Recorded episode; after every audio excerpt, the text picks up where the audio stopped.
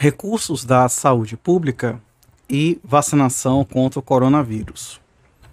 Visto que a expressão bens do artigo 109, inciso 4 da Constituição Federal é empregada pelo texto constitucional com a conotação de patrimônio, ou seja, móveis, imóveis ou aqueles previstos é, bens do artigo 20 da Constituição. Então, é, não há maiores dificuldades em se identificar a competência federal, pois basta aferir a eventual violação ao patrimônio, em sentido amplo, da União, suas entidades autárquicas ou empresas públicas. Especificadamente a respeito das campanhas de vacinação, notadamente com relação à pandemia do Covid-19, e considerando que a União é a maior responsável pelo financiamento da campanha de vacinação, o que inclui a aquisição das vacinas, e sua distribuição aos estados, certamente surgirão controvérsias a respeito da competência para julgar crimes envolvendo desvios e subtrações de doses distribuídas unidades de saúde dos municípios e atos irregulares na ordem prioritária de vacinação. Segundo a orientação dominante, a malversação de verbas públicas que distribuídas pela União incorporam-se ao patrimônio do Estado ou do município deve ser julgada pela Justiça Estadual, que é justamente o precedente é, aqui do próprio STF.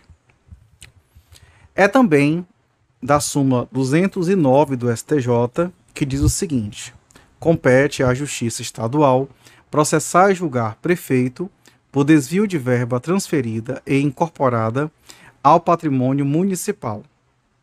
Em resumo, no desvio de receitas provenientes de convênios estabelecidos entre a União e os estados e municípios, estão na verba já incorporada, a competência para processar e julgar é a da Justiça Estadual.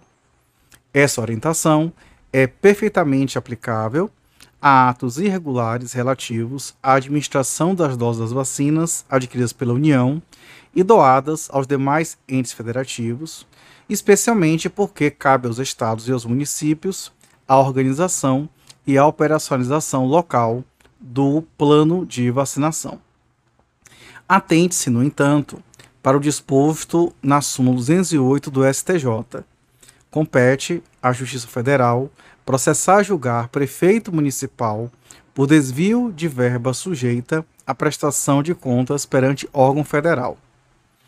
Então, para estabelecer com segurança a competência de julgamento, portanto, é preciso analisar, no caso concreto, a que título a União distribui as doses de vacinas aos estados e aos municípios. Como tem decidido o STJ, o documento que formaliza o convênio é um componente primordial para diferenciar as situações jurídicas tratadas na súmula 208 e na 209. Muito bem. É... Sabe-se ainda que o Ministério da Saúde, na qualidade de coordenador do Programa Nacional de Vacinação, está promovendo a distribuição das vacinas sem condições limitantes, no intuito de conferir maior celeridade possível à imunização dos grupos mais vulneráveis. Diante disso, no momento, não há motivos para questionar a competência da Justiça Estadual.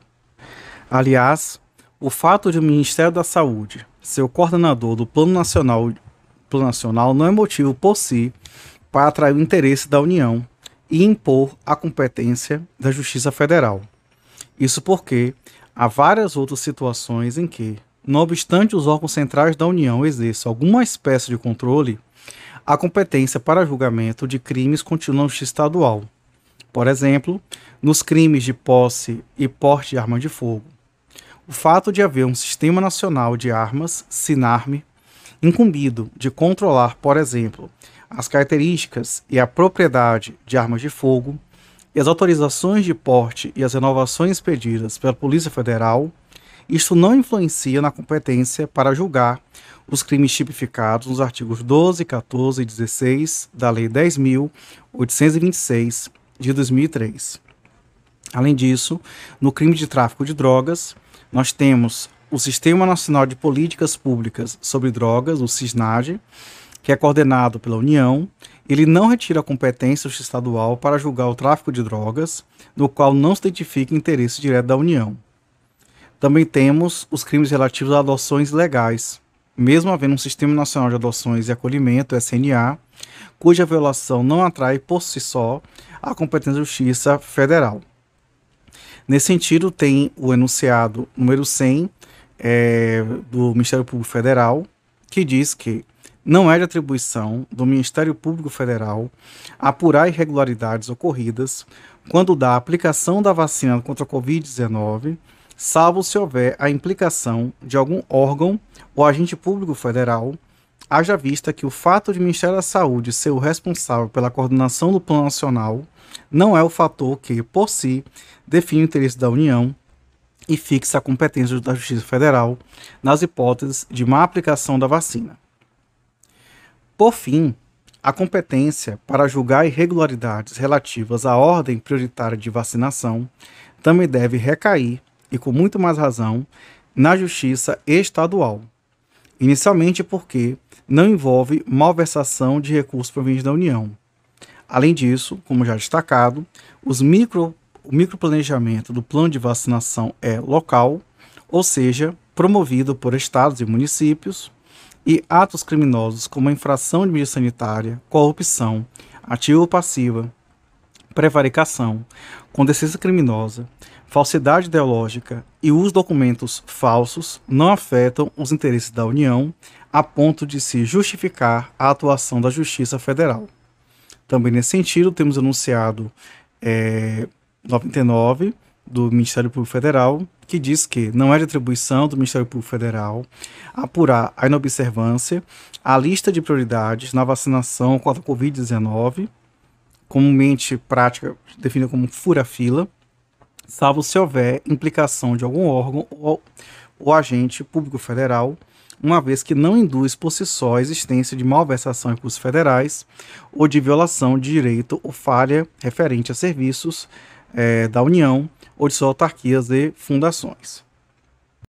Agora vamos ver a situação relativa às ressalvas à sociedade de economia mista.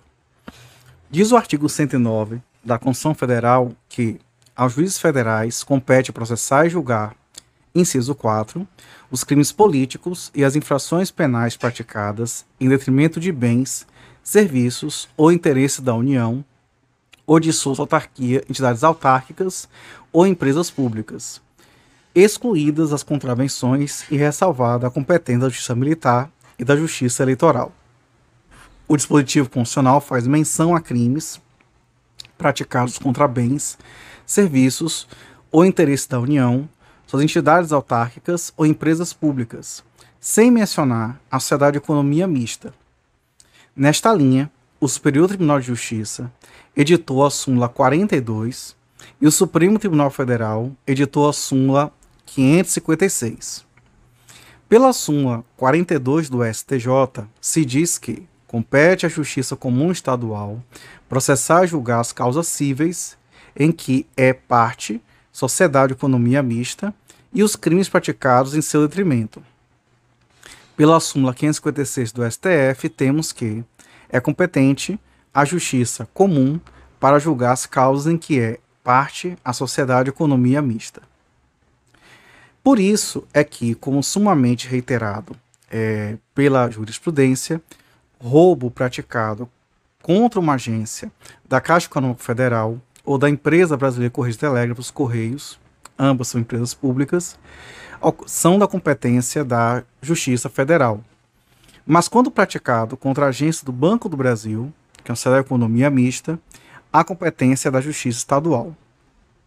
Não se pode, entretanto, ter a regra como absoluta. É que no dia 16 de setembro de 2014, a primeira turma do STF decidiu que compete à Justiça Federal processar e julgar ação penal referente a crime cometido contra a sociedade de economia mista, quando demonstrado o interesse jurídico da União.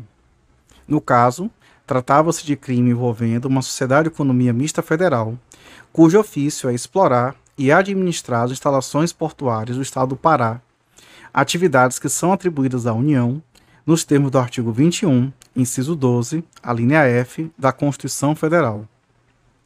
A primeira turma do STF entendeu que a competência da Justiça Federal estaria justificada se os delitos estivessem, de alguma forma, relacionados a serviços por concessão, autorização ou delegação da União e se houvesse indícios de desvios de verbas federais recebidos por sociedades de economia mista e sujeitas à prestação de contas perante o órgão federal.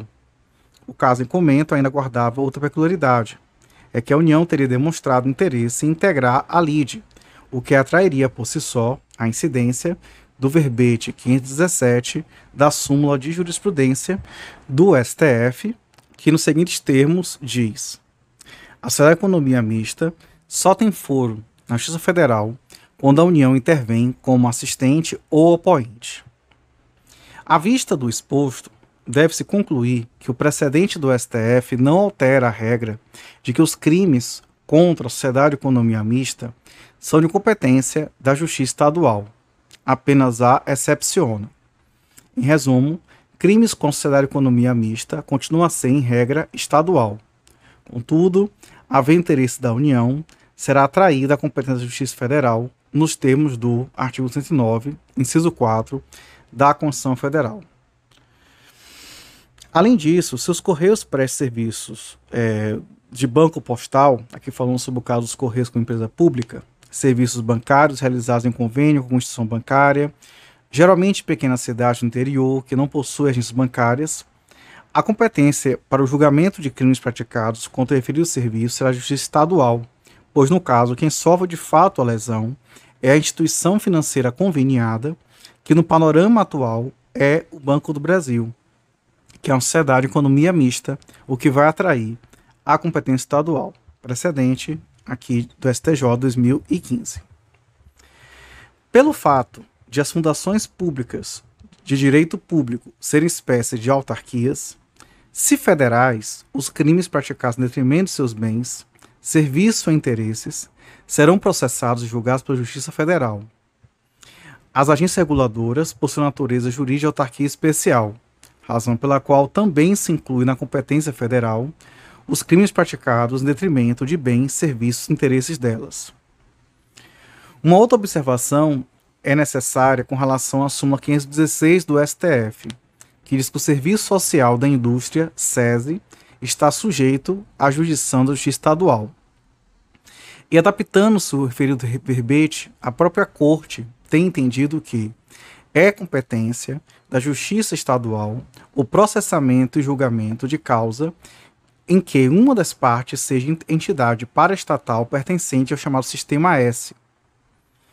Recentemente, é, um precedente que a gente vai ver aqui a data foi de 2020, o ministro Edson Fachin não conheceu de ADPF a arguição por descumprimento de preceito fundamental que buscava fixar a competência federal para julgar crimes envolvendo recursos de entidades do Sistema S. Para o ministro, a competência deve ser fixada com base no caso concreto, não sendo possível definir a Justiça Federal como competente de forma generalizada. Com relação à ressalva às contravenções penais, dispõe o artigo 109 da Constituição Federal que aos juízes federais compete processar e julgar, inciso 4, como já dito, crimes políticos, infrações penais praticadas em detrimento de bens, serviços interesses da União, isso, ou são entidades autárquicas ou empresas públicas, excluídas contravenções e ressalvadas a competência da Justiça Militar e da Eleitoral. Então, o texto constitucional foi expresso ao retirar da competência da Justiça Federal o julgamento das contravenções penais, são infrações penais previstas no Decreto-Lei número 3.688 de 1941, também conhecido como é, Decreto-Lei, aliás, tá? Lei de Contravenções Penais. Além disso, o Superior Tribunal de Justiça editou o enunciado 38 da súmula de sua jurisprudência, súmula 38 do STJ, é, falando a mesma coisa dizendo que compete à Justiça Estadual Comum, na vigência da Constituição de 88, o processo por contravenção penal ainda que praticada em detrimento de bens, serviços ou interesses da União ou de suas entidades. A pergunta que fica é: e se a contravenção penal for conexa a crime de competência da Justiça Federal? Nesse sentido, a terceira sessão do STJ, o julgamento do conflito de competências número 1000, é, desculpa, 120, 406 do Rio de Janeiro, decidiu que é da competência estadual o julgamento da desculpa, de contravenções penais, mesmo que conexas com delitos da competência da Justiça Federal. Nesse caso, portanto, não poderia haver cisão é, de processos. Então, mesmo que a força de interesse tivesse conexão com interesses da federal, iria para a estadual. Não se pode ignorar, porém, que, que sendo o contraventor detentor de foro de prerrogativa de função em tribunal federal, a Justiça Federal deve processar e julgar a contravenção penal objeto da acusação. Note-se, portanto, que o artigo 109 da Constituição Federal, que trata da Justiça Federal de primeiro grau, que veda o julgamento de contravenções penais. Já o artigo 108 da Constituição Federal que trata da federa Justiça Federal de segunda instância, competente, portanto, para julgamento de detentores com foro prerrogativa de função em tal justiça, ele não faz tal vedação. Isso aqui é interessante, portanto. Tem uma divergência no que diz respeito ao processo e julgamento do crime de, do artigo 28 da Lei de Drogas, que é o porte de drogas para uso pessoal, se poderia ou não ser de competência federal. O STJ possui precedentes no sentido de que, como efeito do crime é infração de menor potencial ofensivo, e não há previsão no artigo 70 da Lei de Drogas atribuindo a competência à Justiça Federal, mostra-se competente a Justiça Estadual perante o Juizado Especial Criminal, equiparando-se a gravidade do crime à de uma contravenção penal. Entende-se ainda que a solução a ser dada deveria ser com, ter com padrão Constituição Federal. Então, se, por exemplo, um passageiro é flagrado dentro de um navio de cruzeiro ou de aeronave, portando droga para consumo pessoal, a competência para processo e julgamento seria a Justiça Federal, nos exatos termos do artigo 109, inciso 9 da Constituição Federal. Não se vislumbra razão para se afastar da competência federal que emana da Carta Política, tão somente com base em argumentos de gravidade ou de leis infraconstitucionais. Haja vista que a interpretação do sistema jurídico é escalonada, partindo-se do plano superior ao inferior e não o contrário. Então, se a Constituição Federal atribui à Justiça Federal julgar um dado crime diante de uma certa hipótese, não há, em princípio, como ser afastada tal premissa lógica com fundamentos outros, ainda que mais infraconstitucionais ou doutrinários. E, ademais, a infração penal do artigo 28 da Lei de Drogas é classificada como crime e não como contravenção penal, demonstrando que a competência, portanto, é da Justiça Federal, independentemente da gravidade concreta do fato. Temos agora, como a gente viu, que há uma ressalva à competência da Justiça Militar e da Eleitoral. Então, a Justiça Federal integra a Justiça Comum, e por isso a sua competência será afastada quando se fizer presente um crime da competência das justiças especializadas, seja eleitoral ou militar.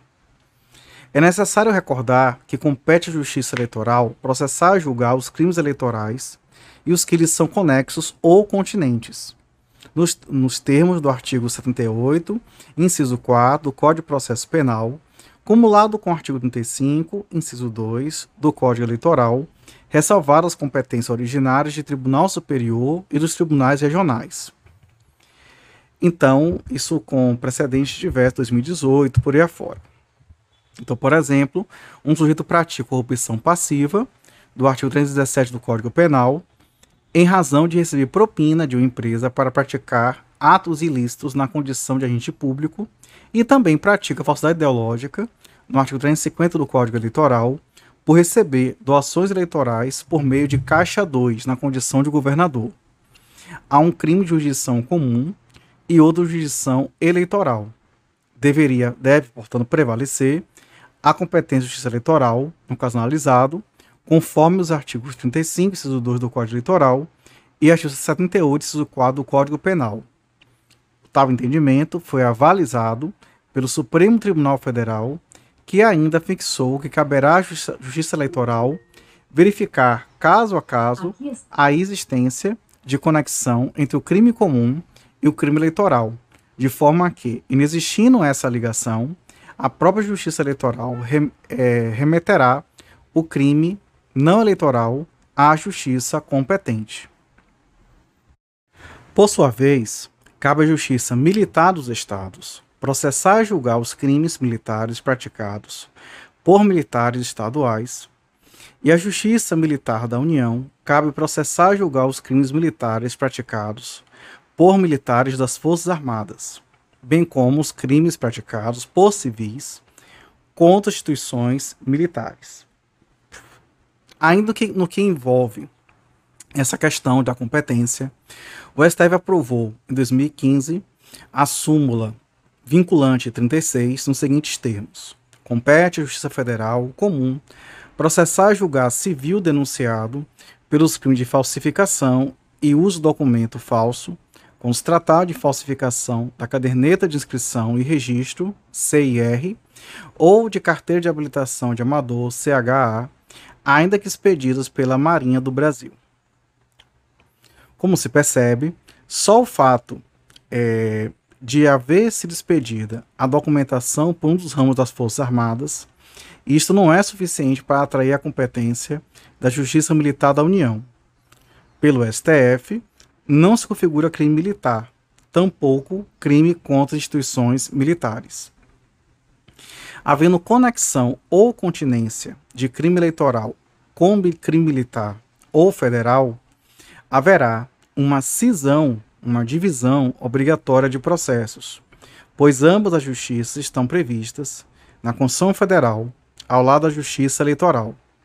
Assim, a Justiça Eleitoral julga, julgará o crime eleitoral e a militar o crime militar, e a federal o crime federal, sem reunião dos feitos.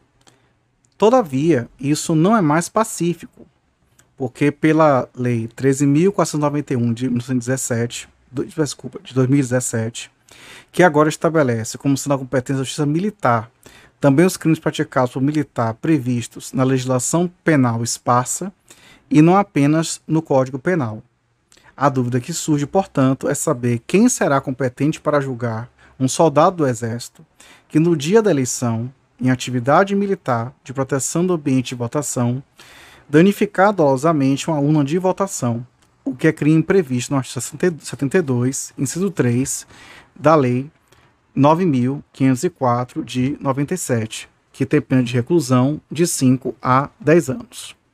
Não há um entendimento formado a respeito disto ainda, e de um lado, existem posições defendendo a previsão da Lei 13.491 de 2017, que fixa a competência da justiça militar quanto aos crimes previstos na legislação extravagante, e de outro, existe posição defendendo que deve prevalecer a justiça eleitoral especializada e com previsão na Constituição Federal ao lado da justiça militar. Sobre o tema da conexão, cabe referir a existência do enunciado número 122 do Superior Tribunal de Justiça, que tem muita importância prática. Ele diz que compete à Justiça Federal o processo e julgamento unificado dos crimes conexos de competência federal e estadual, não se aplicando a regra do artigo 78, inciso 2, a linha A, do Código de Processo Penal. A regra do artigo 78, inciso 2, a linha A, é, impunha a prevalência do lugar da infração a qual fosse combinada a pena mais grave. Com o advento da súmula 122 do STJ, restou claro que, se tratando de conexão entre crime de competência estadual e crime de competência federal, pouco importa qual é a pena mais grave ou qual a quantidade de crimes, deverá prevalecer a competência federal. Saliente-se ainda que a súmula é expressa ao tratar de crimes conexos. Não pode estar incluídas na regra as contravenções penais como já salientado, pois a Justiça Federal não poderá julgá-las. Assim, havendo conexão entre crimes federais e contravenções penais, haverá a separação dos processos para que os primeiros sejam julgados na Justiça Federal e os demais sejam julgados na Justiça Estadual, mais especificamente nos juizados especiais criminais. É importante ressaltar que, para que se atrair da competência da Justiça Federal, deve haver, obrigatoriamente, conexão ou continência com o crime estadual, sob pena de haver cisão de processos. Assim, não basta que um crime estadual tenha sido apenas descoberto juntamente com o federal, diante da ocorrência de condutas totalmente distintas e autônomas, sem relação de dependência entre si, sendo necessário algum tipo de conexidade entre elas. Assim, a descoberta dos delitos da mesma circunstância, por si só, não é fundamento válido para justificar que a Justiça Federal julgue crime de competência da Justiça Estadual, sendo indispensável que os fatos estejam interligados, que se identifique conexão probatória ou que um crime tenha sido praticado para ocultar o outro. Destaca-se que, deixando de existir concretamente a competência federal, os autos devem ser remetidos à Justiça Estadual para julgamento exclusivo do delito estadual, como quando ocorre, por exemplo, na extinção de punibilidade do crime federal. Mas ver que, se houver absolvição pelo crime federal, o juízo federal continuará competente para o julgamento do crime estadual, aplicando-se nesse sentido o artigo 81 do Código de Processo Penal. Se houver conexão entre crime federal, crime estadual e contravenção penal, os crimes serão julgados pela Justiça Federal e a contravenção irá para a Justiça Estadual, havendo separação dos feitos. Sobre os crimes previstos em documentos internacionais. O artigo 109 da Constituição Federal estabelece que compete à Justiça Federal né, é, processar e julgar os crimes previstos em tratado ou convenção internacional quando iniciar a execução no país o resultado tenha ou devesse ter ocorrido no estrangeiro ou reciprocamente. O dispositivo constitucional deixou claro que, para que exista competência federal, é necessária a presença cumulativa de dois requisitos, que é a previsão em tratado ou convenção internacional e a relação de internacionalidade da conduta. Por isso, é que nem todo crime previsto em tratado internacional é de competência federal. Porque se assim fosse, quaisquer crimes relativos a tráfico de drogas, armas, exploração sexual de menores de idade, e muitos outros seriam sempre competência federal. Condutas envolvendo esses temas somente serão processadas e julgadas na Justiça Federal se forem praticadas com predicados de internacionalidade é, ou transnacionalidade. Nessa linha de raciocínio, temos a súmula 522 do STF, que diz: salvo ocorrência de tráfico com o exterior, quando então competência da Justiça Federal compete à Justiça dos Estados o processo de julgamento dos crimes relativos a entorpecentes. Então, dessa forma, serão de competência federal se preencher os requisitos constitucionais. Aqui eu vou ler apenas o, o, os tipos de os temas ou os bens jurídicos, tá? ou as condutas.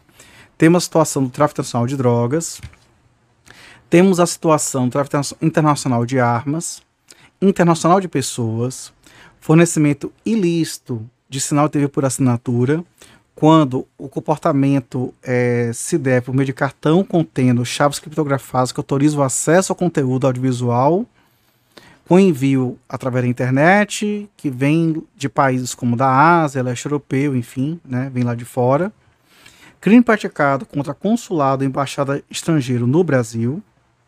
É, discriminação e preconceito pela internet, certo? E também pornografia infantil e pedofilia pela internet. Tá? Todos têm documentos internacionais relativamente a isto.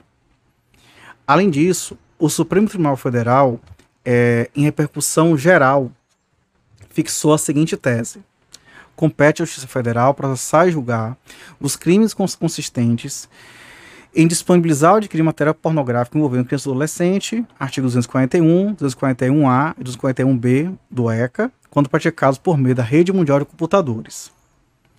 É, assim, e como bem explicou o ministro Faquim, a competência federal por considerar a amplitude global do acesso de sites que armazenam e divulgam imagens ilícitas, o que por si só gera a internacionalidade do dano. É importante esclarecer que, para ser fixada a competência federal, três requisitos são exigidos. Primeiro, que o fato seja previsto como crime no Brasil e no estrangeiro. Segundo, que o Brasil seja signatário de convenção ou tratado internacional, por meio do qual assume o compromisso de reprimir criminalmente aquela espécie delitiva e que a conduta tenha ao menos se iniciado no Brasil e o resultado tenha ocorrido, o dever ter ocorrido no exterior ou reciprocamente. Quando a publicação de material contendo pornografia infanto-juvenil ocorrer no âmbito de sites de amplo e fácil acesso a qualquer sujeito em qualquer parte do planeta que esteja é, conectado à internet, a constatação é, da internacionalização se verifica não apenas pelo fato de que a postagem se opera em cenário propício ao livre acesso, como também que, ao fazê-lo, o agente comete delito justamente com o objetivo de atingir o maior número possível de pessoas, inclusive assumindo o risco de que indivíduos localizados no estrangeiro sejam igualmente destinatários do material. A potencialidade do dano não se extrai somente do resultado efetivamente produzido, mas também daquele que poderia ocorrer somente pela própria previsão constitucional. Basta a configuração da competência federal que o material pornográfico envolvendo crianças e adolescentes tenha sido tenha estado acessível por alguém no estrangeiro, ainda que não haja evidência de que esse acesso realmente ocorreu.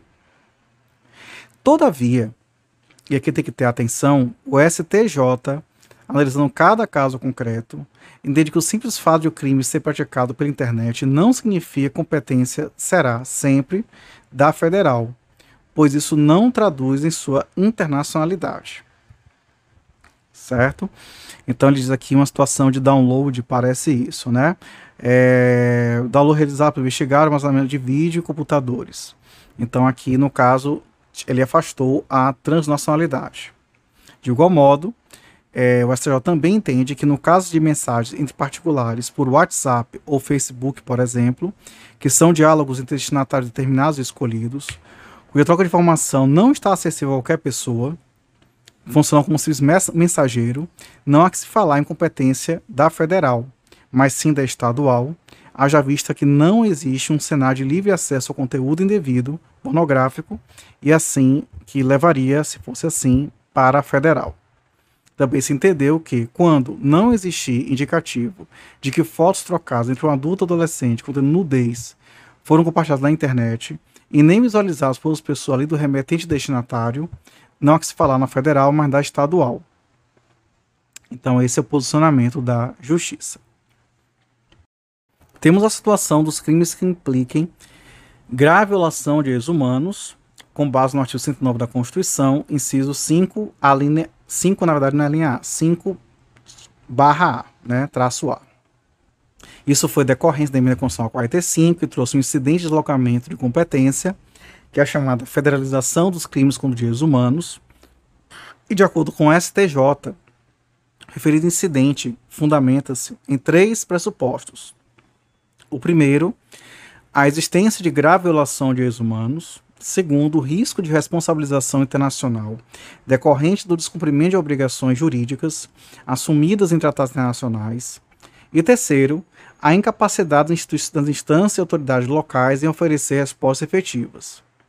Então, para o Tribunal de Cidadania, para o STJ, a confiabilidade das instituições públicas envolvidas na persecução penal, polícia, Ministério Público, Poder Judiciário, constitucional e legalmente investidas, de competência originária para atuar em casos como estão em julgamento, deve, em regra, prevalecer, ser apoiada e prestigiada uma vez que o incidente de deslocamento de competência não, po não pode ter o caráter de prima ratio, de primeira providência tomada em relação a um fato, por mais grave que seja, e deve ser utilizado em situações excepcionalíssimas, é, em que efetivamente demonst foi demonstrada sua necessidade e a sua imprescindibilidade, ante provas que revelem descaso, desinteresse, ausência de vontade política, falta de condições pessoais e ou materiais das instituições, ou de uma ou outras delas, responsável por investigar, processar e punir os responsáveis pelas gra pela grave violação a direito humano em levar a cabo a responsabilização dos envolvidos na justiça, na conduta criminosa, até para não esvaziar a competência da justiça estadual e inviabilizar o funcionamento da justiça federal. A ideia da excepcionalidade do incidente não pode, contudo, ser de grandeza a tal ponto de criar requisitos por demais estritos que acabam inviabilizar a própria utilização do Instituto do Deslocamento.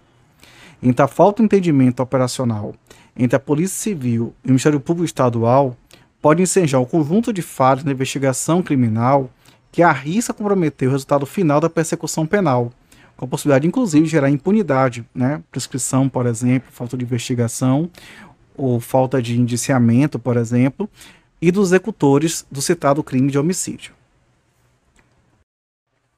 Também temos a questão dos crimes contra a organização do trabalho.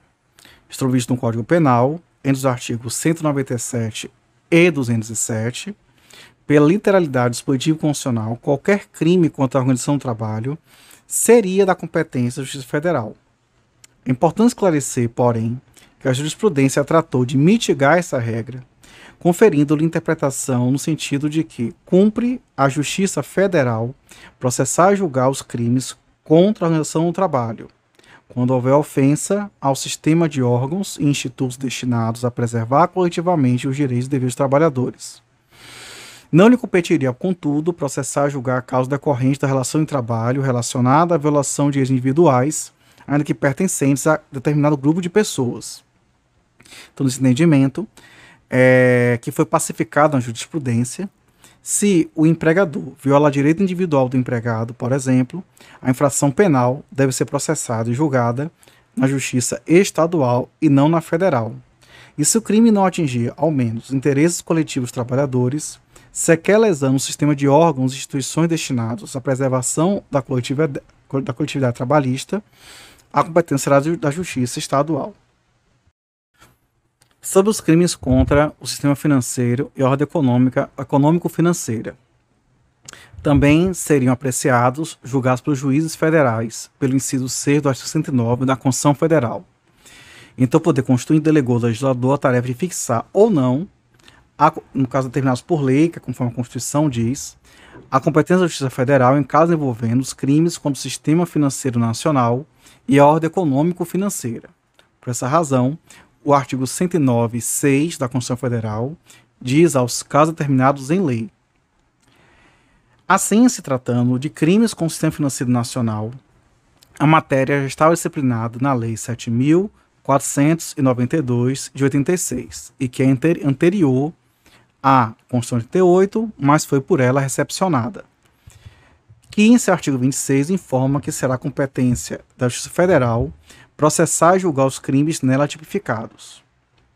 No que isso é, se refere, contudo, aos crimes contra a ordem econômico-financeira, ante a inexistência de regulamentação legislativa, entende-se que haverá a competência federal apenas quando os crimes foram suscetíveis de submissão às regras do artigo 109, inciso 4 da Constituição Federal. Isto é, quando forem praticados em detrimento de bens e serviços ou interesses da União, suas autarquias ou empresas públicas.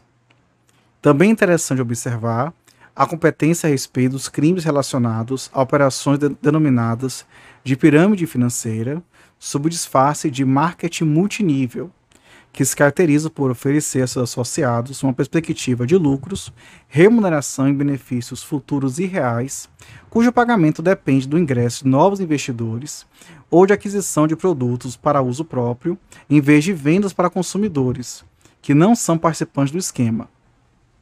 Essa atividade não se enquadra no conceito de atividade financeira, não incidindo a regra da Lei 7.492 de 86, o que, o que atrairia a competência Justiça Federal, é, se fosse o caso, mas, por outro lado, é, acaba atraindo, já acaba sendo da estadual, de acordo com o artigo 2 inciso 9 da, da Lei 1521 de 51, que trata dos crimes contra a economia popular, fixando a competência, portanto, da Justiça Estadual, conforme previsto na súmula 498 do STF.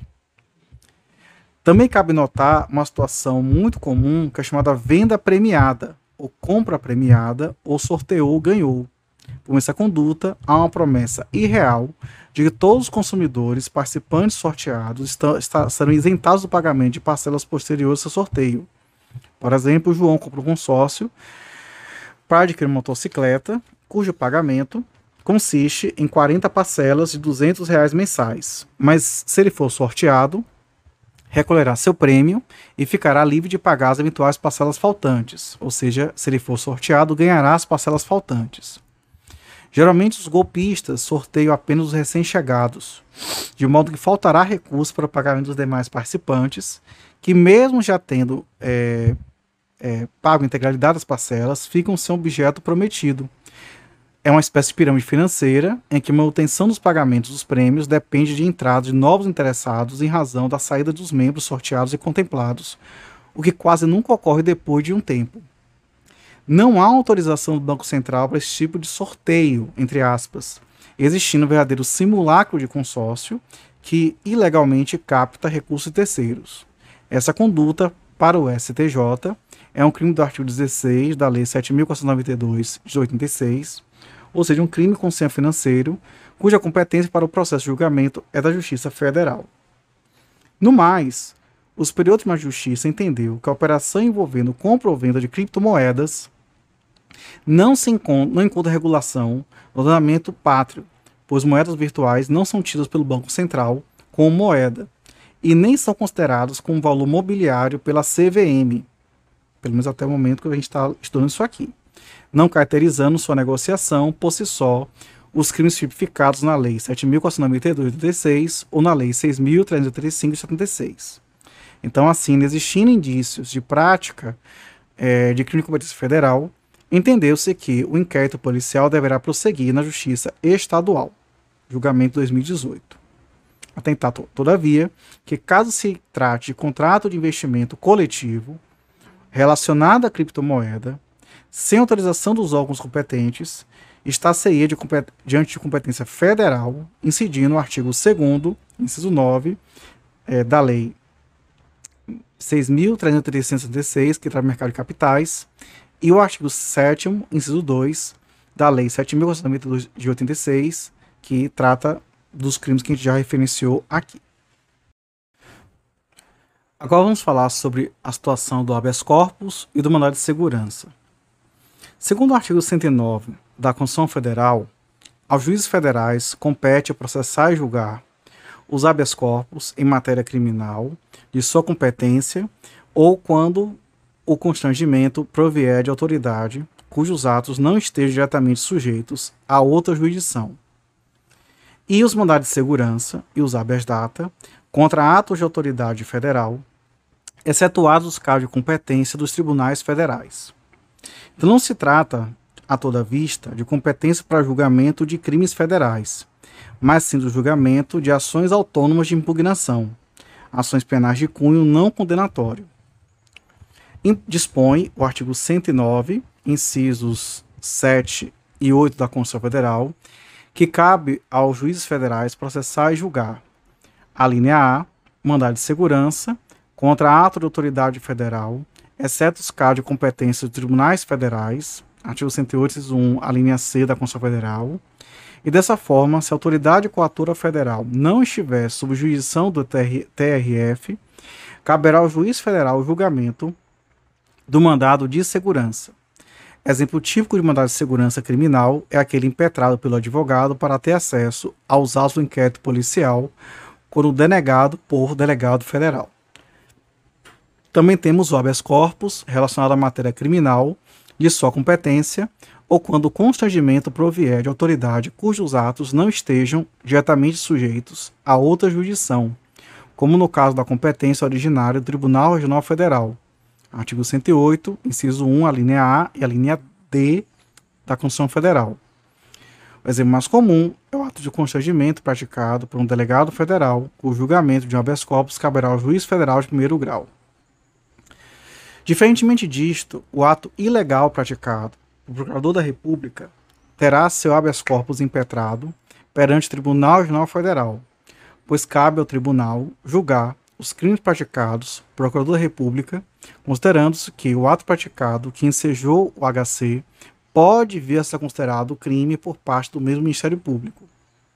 Se inquérito é instaurado a partir de requisição do Procurador da República ao delegado da Polícia Federal, a competência será do Tribunal Regional Federal, pois entende-se que o ato praticado se originou do membro do MPF e não delegado de polícia. Agora falando sobre os crimes a bordo de aeronaves ou navios. Então, é, diz o artigo 109 que compete ao federal, exceto a competência da justiça militar. Então, navios são embarcações de grande porte e que estejam aptas a realizar viagens internacionais. Lanchas, canoas, botes e motos aquáticas, por exemplo, não atraem a competência federal. Assim, será a competência estadual um crime praticado a bordo de uma pequena lancha passeando pelo litoral de Ilhabela, São Paulo enquanto que caberá à federal julgar um crime cometido a bordo de um navio de cruzeiro, porque o navio cruzeiro tem condições técnicas de fazer viagem internacional. Em relação aos navios, entende a jurisprudência que a interpretação deve ser dada para se fixar a competência federal é saber se embarcações está em deslocamento internacional ou em situação de potencial deslocamento, segundo o conflito de competência aqui do STJ pois, do contrário, a competência passa a ser estadual. Por exemplo, em um navio transatlântico, finalizado seu carregamento no porto e preparado para zarpar, ocorre homicídio doloso em um marinheiro e tem um potencial de deslocamento, sendo competência da Justiça Federal. Se, por outro lado, se ocorrer um homicídio culposo em um navio italiano ancorado no Porto de Santos, durante o descarregamento da carga que foi mal amarrada, a competência será da justiça estadual. Até porque entende-se o crime não atingiu passageiros ou funcionários do navio, já que o navio já que o crime envolvia funcionários terceirizados, que são os estivadores, que descarregavam o navio apenas, não estando em situação de deslocamento nem de potencial deslocamento. Uma questão intrigante diz respeito à definição da competência para julgar crime praticado a bordo de navio em navegação de cabotagem. Navegação de cabotagem, segundo a Lei 9.432, é aquela realizada entre portos e pontos do território nacional, utilizando a via marítima, oeste e as vias navegáveis interiores. Partindo do princípio de que a fixação da competência federal, no caso de embarcações de grande porte, é fixada tendo em vista a situação de deslocamento internacional ou potencial deslocamento, temos o crime praticado a bordo de embarcação e navegação de cabotagem não atrairá a competência federal, sendo competente a justiça estadual. Então, por exemplo, durante a navegação de navio cargueiro entre o porto de Santos, em São Paulo, ao porto de Itajaí, Santa Catarina, um marinheiro é flagrado furtando bens de outro. Essa competência é da estadual. No que se refere às aeronaves, existirá a competência federal independentemente de seu porte. Vale recordar que a definição de aeronave é dada pelo artigo 106 do Código Brasileiro de Aeronáutica, que é a Lei 7.565 nos seguintes termos. Considera-se aeronave todo aparelho manobrável em voo que possa sustentar-se e circular no espaço aéreo mediante reações aerodinâmicas apto a transportar pessoas ou coisas. Ademais, consoante reiterado entendimento do STJ, o crime será federal, ainda que praticado no interior da aeronave que, esteja, que ainda esteja em solo. Questão intrigante respeito à possibilidade de ocorrência de crime a bordo de balão. Seria a hipótese de crime de competência federal? Estaria o balão abrangido pela ideia de aeronave? A, despeito da inexistência de manifestação jurisprudencial sobre o tema, é possível concluir não se tratar de crime federal. Com efeito, malgrado seja o balão passível de limitado controle, não se pode considerá-lo inserido na ideia de aparelho manobrável, conforme preconiza o Código Brasileiro de Aeronáutica. Afaste também da competência federal um crime de subtração de aeronave particular, mesmo que levada para o exterior, uma vez que não existe lesão a bens do interesse da União, nem mesmo serviços de controle de fronteiras, ainda mais quando a evasão é clandestina. No dispositivo constitucional em comento, não é possível realizar a aplicação analógica de modo a considerar federal o crime envolvendo desastre ferroviário, que se de descarregamento de trem em malha ferroviária da União. Aqui, mais uma vez, a competência federal não prescinde da demonstração de ofensa direta a bens, serviços ou interesses da União, o que não se faz presente apenas pelo fato de a malha ferroviária pertencer ao ente sobre os crimes de ingresso ou permanência irregular de estrangeiro. Então, é, nesse caso, é, a execução da carta após Z4 e da sentença estrangeira após homologação das causas referentes de nacionalidade, inclusive respectiva opção à naturalização. Apenas eu li aqui o dispositivo que é o inciso 10 do artigo 109. Na atual lei de imigração, e é com M, não é com imigração, tá? Que é a lei 13.000, 445 de 2017, que ela regula, entre outros assuntos, as hipóteses de expulsão de estrangeiro que se encontra em território nacional, no artigo 54. A expulsão consiste em medida administrativa de retirada compulsória de migrante ou visitante território nacional, conjugada com impedimento de reingresso por prazo determinado. O artigo 338 do Código Penal pune por reclusão de 1 a 4 anos a conduta do estrangeiro expulso regularmente do nosso país, que nele retornar, ultrapassando sua fronteira terrestre ou invadindo o seu espaço aéreo ou mar territorial. É, dessa análise, verifica se cabe ao Justiça Federal também a execução de carta rogatória e de sentença estrangeira após homologação de causas relativas à nacionalidade e naturalização. Apoiando-se nisso, o Superior Tribunal de Justiça entende que caberá à Justiça Federal o processo e julgamento de ação penal que versar sobre crime praticado brasileiro no exterior, que tenha sido transferida para a jurisdição brasileira em razão da impossibilidade de extradição. No caso, um brasileiro então residente em Portugal teria participado de um esquema de falsificação de documentos públicos portugueses em território lusitano, a fim de permitir o ingresso no Canadá e nos Estados Unidos. Tratando-se de crime praticado por brasileiro, não é possível extradição a Portugal, devendo, no caso, ser aplicado o Tratado de Extradição entre o Brasil e Portugal, pelo Decreto 1325 de 94, que fixa que, nesses casos de impossibilidade de extradição, deve o país, que no caso é o Brasil, submeter o infrator a julgamento pelo tribunal competente, em conformidade com a sua lei, considerando que compete à União manter relação com os Estados estrangeiros e cumprir os tratados internacionais firmados, compete-lhe também a persecução penal na hipótese de crime praticado brasileiro no exterior, aplicando-se o direito penal internacional e impedindo-se a extradição do brasileiro, conforme artigo 5 inciso 51 da Constituição Federal. Logo, compete ao federal o processo e julgamento da ação penal que versar sobre o crime praticado no exterior que tenha sido transferida para a jurisdição brasileira em razão da impossibilidade ou negativa de extradição.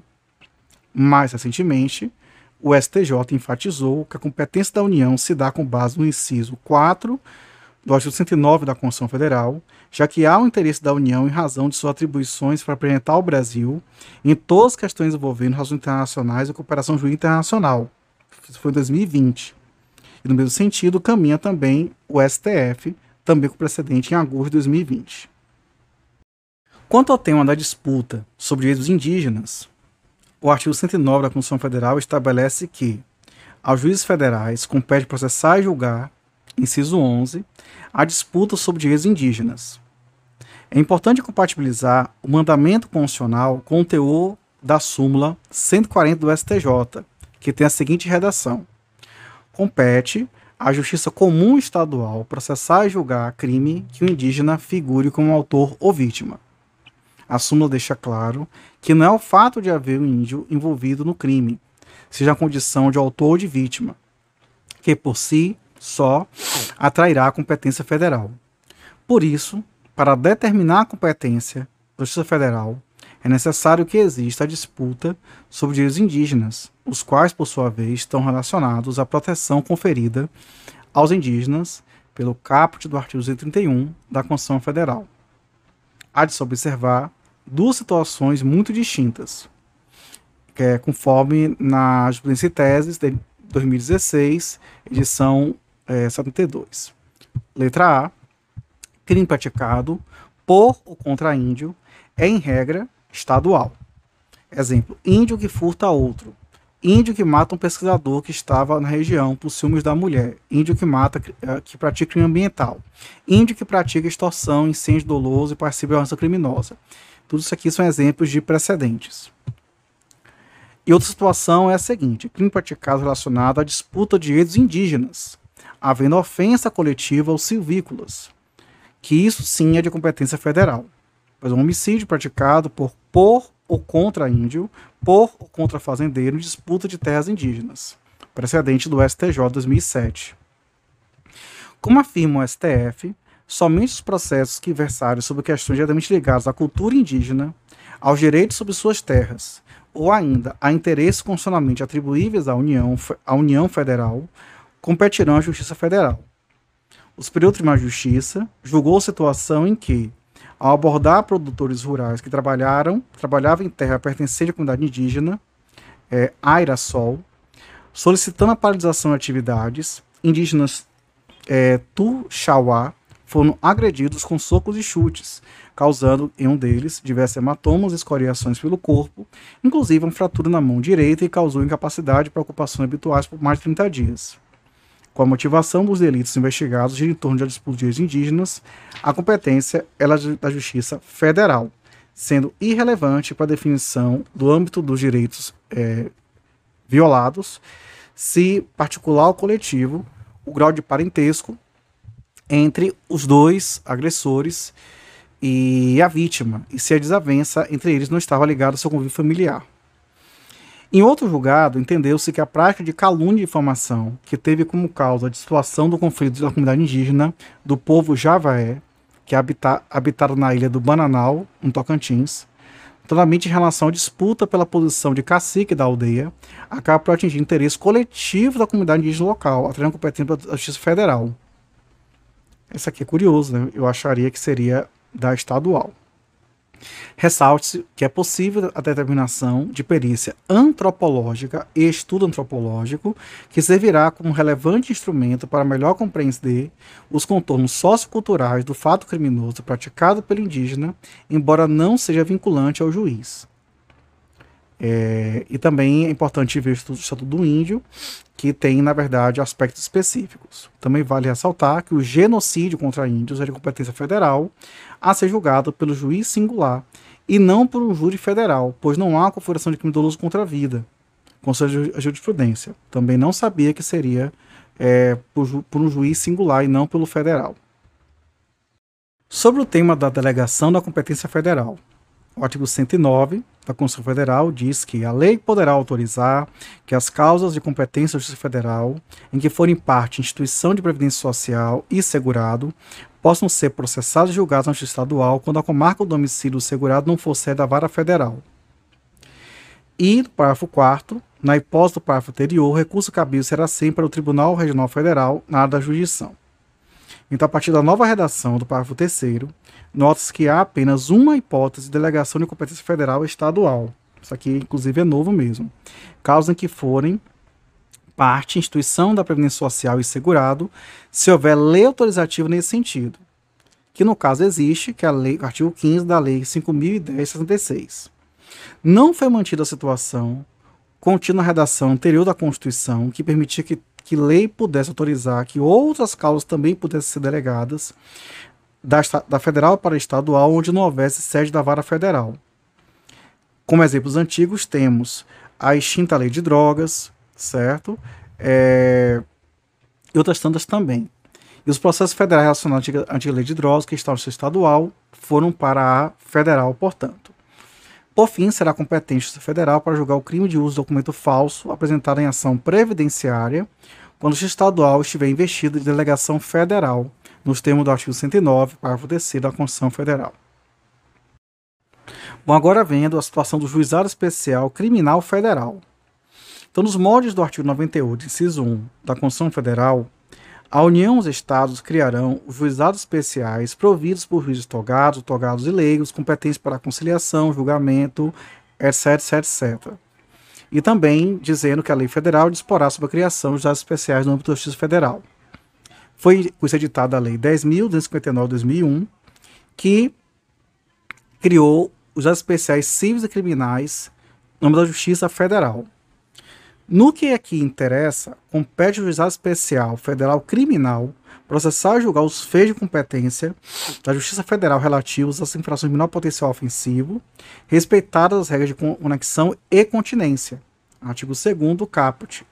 E na reunião de processos perante o juízo comum ou tribunal do júri, decorrente da aplicação das regras de conexão e continência, observar-se-ão os institutos de transação penal e composição dos danos civis, que é como traz o parágrafo único. Também se diz que considera essas infrações de menor potencial ofensivo para os efeitos desta lei contravenções penais e crimes a que a lei comine pena máxima não superior a dois anos, cumulado ou não com multa. Dessa forma, sempre que a infração, no caso aqui o artigo 61 da lei 9.099, tá? também destacando que existe um micro, chamado microsistema de leis especiais, que envolve a, a conjunção das, das três leis. Sendo a lei 9.099, a lei tida como mais geral, a lei mais genérica, e as leis da, do, FED, do GEF e também a lei da Fazenda Pública, como sendo as leis né, específicas. Voltando, entanto, dessa forma, sempre que a infração penal for considerada de menor potencial ofensivo e estiver diante de uma das competências da Justiça Federal, consoante previsto no artigo 109 da, da Constituição, será competente para o processo e julgamento o magistrado, o juizado especial criminal federal. Exemplos: ameaça praticada pelo escrivão da Polícia Federal a um cidadão dentro da delegacia quando do registro de ocorrência, ou desobediência praticada em face de um policial rodoviário federal. No mais, no que não conflitar com a Lei 10.259, aplicam-se as regras da Lei 9.099-95. Com relação à execução penal, nos termos da súmula 192 do STJ, compete ao juiz das execuções penais do Estado a execução das penas impostas a sentenciados pela Justiça Federal, Militar ou Eleitoral, quando recolhidos a estabelecimentos sujeitos à administração estadual.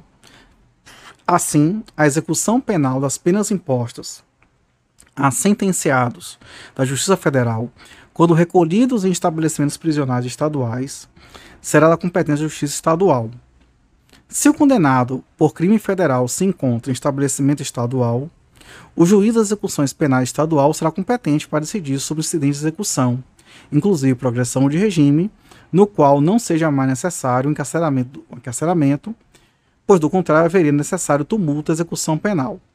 Assim mesmo que ocorra progressão para o regime aberto, o condenado por crime federal que estava em estabelecimento estadual se mantém vinculado à execução penal estadual, não havendo transferência de volta ao juízo federal. Temos que atentar à Lei 11.671 de 2008, que trata sobre a transferência e inclusão é, de presos em estabelecimentos penais federais de segurança máxima.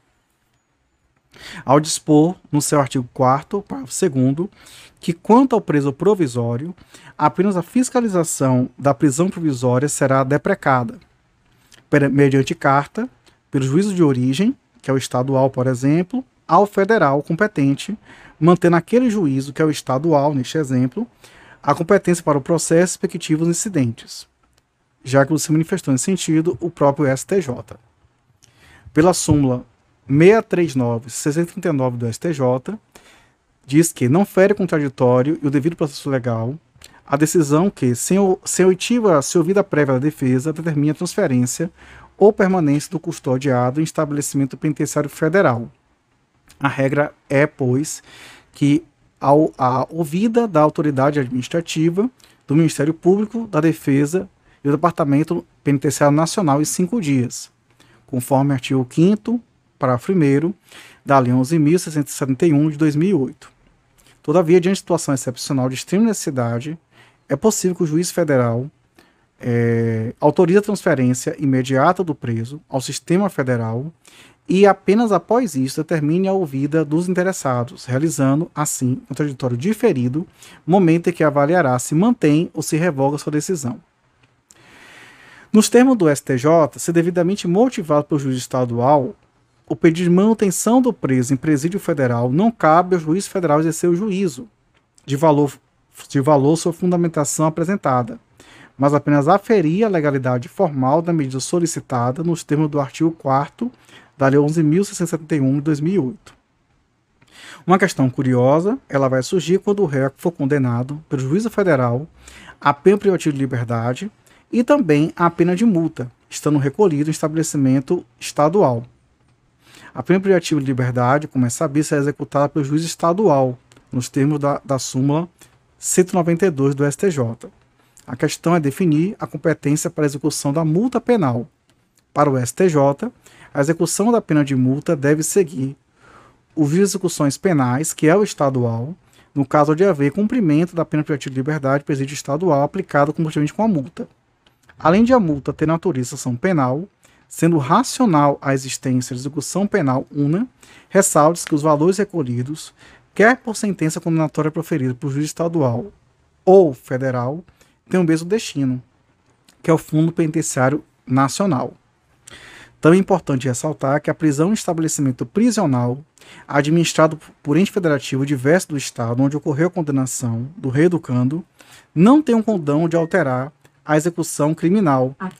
Logo, o simples fato de o agente estar preso em comarca diversa daquela competente para execução da sentença, em cumprimento de mandado de prisão preventiva expedido por outro juízo, não constitui causa legal de deslocamento de competência originária para execução da pena.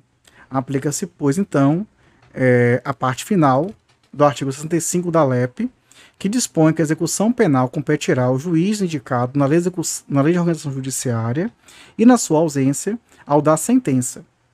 Então, havendo sentença penal condenatória, a transferência da execução depende do consentimento do juízo diverso e da existência de vaga. Não se aplica, portanto, a súmula 192 do STJ, que é específica aos casos em que o condenado já cumpria a pena do Estado da Federação. Também, a execução penal dos detentores de foro prerrogativo de função será realizada pelo mesmo órgão que proferiu a sentença condenatória. Isso quer dizer, verbo grácia, que caso o STF tenha condenado um deputado federal à execução penal dessa condenação, sai de competência do ministro relator do processo principal, e no que diz respeito especificamente à execução de pena restritiva de direito, a competência é a do juízo da, da condenação, sendo deprecada ao juízo de domicílio do apenado somente a supervisão e acompanhamento do seu cumprimento, inexistindo deslocamento de competência, não se aplicando a súmula 192 do STJ. Por fim, estabelece o artigo 62 do Código Penal Militar que o, que o civil que cumpre a pena aplicada pela Justiça Militar em estabelecimento prisional civil, ficando ele sujeito ao regime conforme a legislação penal comum. Interpretando esse dispositivo, o STJ entendeu que o militar licenciado que não possui mais vínculo com a Justiça Militar terá sua pena executada pela Justiça Comum, no caso, antes da existência de estabelecimento penal federal próprio, a execução da pena se dará em estabelecimento estadual, conforme prevê a súmula 192. Em síntese, se o militar está licenciado, isto é, sem vínculo com a justiça militar, a sanção penal será executada pela justiça comum. Temos que ver agora a situação dos crimes ambientais. Então, antigamente, a súmula 91 do STJ determinava que competia à Justiça Federal o julgamento dos crimes contra a fauna. Essa súmula, todavia, foi cancelada em 2000, considerando que a Constituição Federal dispõe que cabe ao poder público, de modo geral, defender e preservar o meio ambiente, tratando-se, pois, de competência comum entre União, Estados e município. Então, atualmente, a regra é a seguinte: compete à Justiça Estadual julgar os crimes contra o meio ambiente, salvo se envolver bens, serviços ou interesses da União, suas autarquias ou empresas públicas, hipótese que será competente à Justiça Federal. Vale ressaltar que o simples fato de o IBAMA ter fiscalizado ou flagrado delito não gerará automaticamente a competência federal. Isso porque, como visto, a competência para proteger o meio ambiente é comum, podendo o IBAMA, por exemplo, autuar e punir, mesmo que a infração for de âmbito local e não nacional ou regional. Inclusive, houve uma mudança eh, na lei complementar que traz sobre esse tema em específico. Então, por exemplo, é, tem alguns casos aqui. Extração ilegal de recursos minerais será de competência federal, ainda se tratar em propriedade particular.